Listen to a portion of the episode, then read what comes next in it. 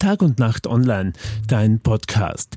Die Kärntner SPÖ und FPÖ gratulieren ihren Parteikollegen in Tirol. SPÖ und FPÖ liegen Kopf an Kopf hinter der ÖVP, die mit fast 10 Prozent einen historischen Verlust in Tirol erlitten hatte.